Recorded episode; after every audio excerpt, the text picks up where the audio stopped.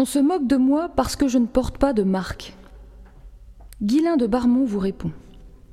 Comment? Tu ne portes pas ton bracelet QFJ AMP C'est dramatique. La marque se veut signifier une appartenance à un groupe.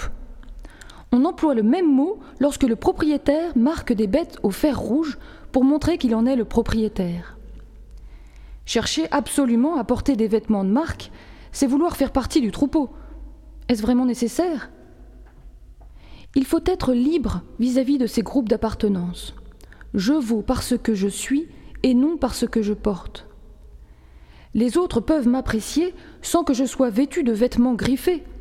Et s'ils me rejettent parce que je n'en ai pas, c'est qu'ils n'ont rien compris. Ils s'attachent au superficiel, à l'extérieur, alors que l'essentiel est ce qui est invisible pour les yeux, comme dit le petit prince.